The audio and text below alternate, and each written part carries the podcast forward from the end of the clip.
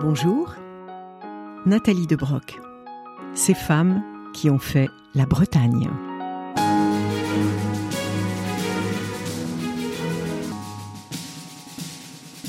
Si vous avez un peu de temps, allez faire un petit tour au musée des beaux-arts de Quimper. Et là, installez-vous devant le tableau de Yann d'Argent. C'est un peintre du 19e siècle. Les lavandières de la nuit. Vous les verrez, toutes de blanc vêtues, ces vieilles femmes qui peuplent les nuits sans lune, les calvaires, les enclos déserts et ne se montrent qu'aux hommes.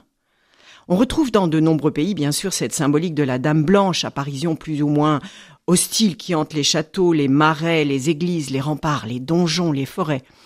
Nos lavandières bretonnes, elles seraient des âmes errantes comme les autres, mais dont on entend indéfiniment taper le battoir près des lavoirs. Que lavent-elles Le linceul dans lequel elles ont été enveloppées à leur mort. Il vous suffit d'imaginer la scène.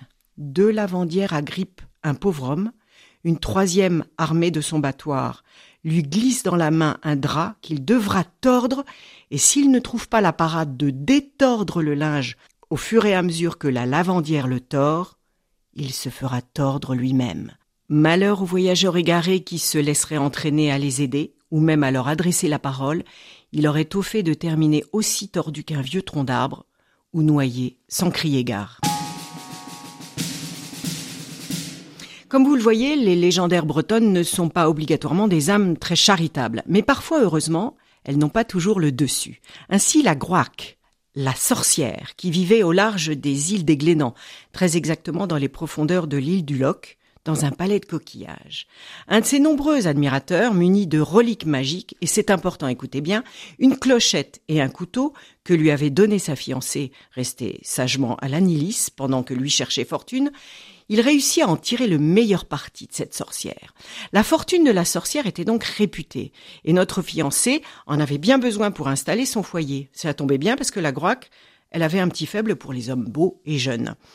Donc, elle lui a proposé le mariage. Au repas de noces, le jeune homme se sert de son couteau pour les poissons, et quelle ne fut pas sa surprise de voir frétiller des hommes qui revenaient à l'état humain, les anciens prétendants de la sorcière, qui étaient depuis des lustres sous son maléfice. Groac, pour se venger, le met en cage, mais heureusement, la cloche qu'il avait au cou lui permet d'avertir sa belle fiancée. Vous vous souvenez de la fiancée qui était restée à l'attendre Elle s'était gardée la troisième relique, le bâton, qui lui permit de venir à bout de la Groac et de lui chipper sa fortune. On n'est jamais si bien servi que par soi-même.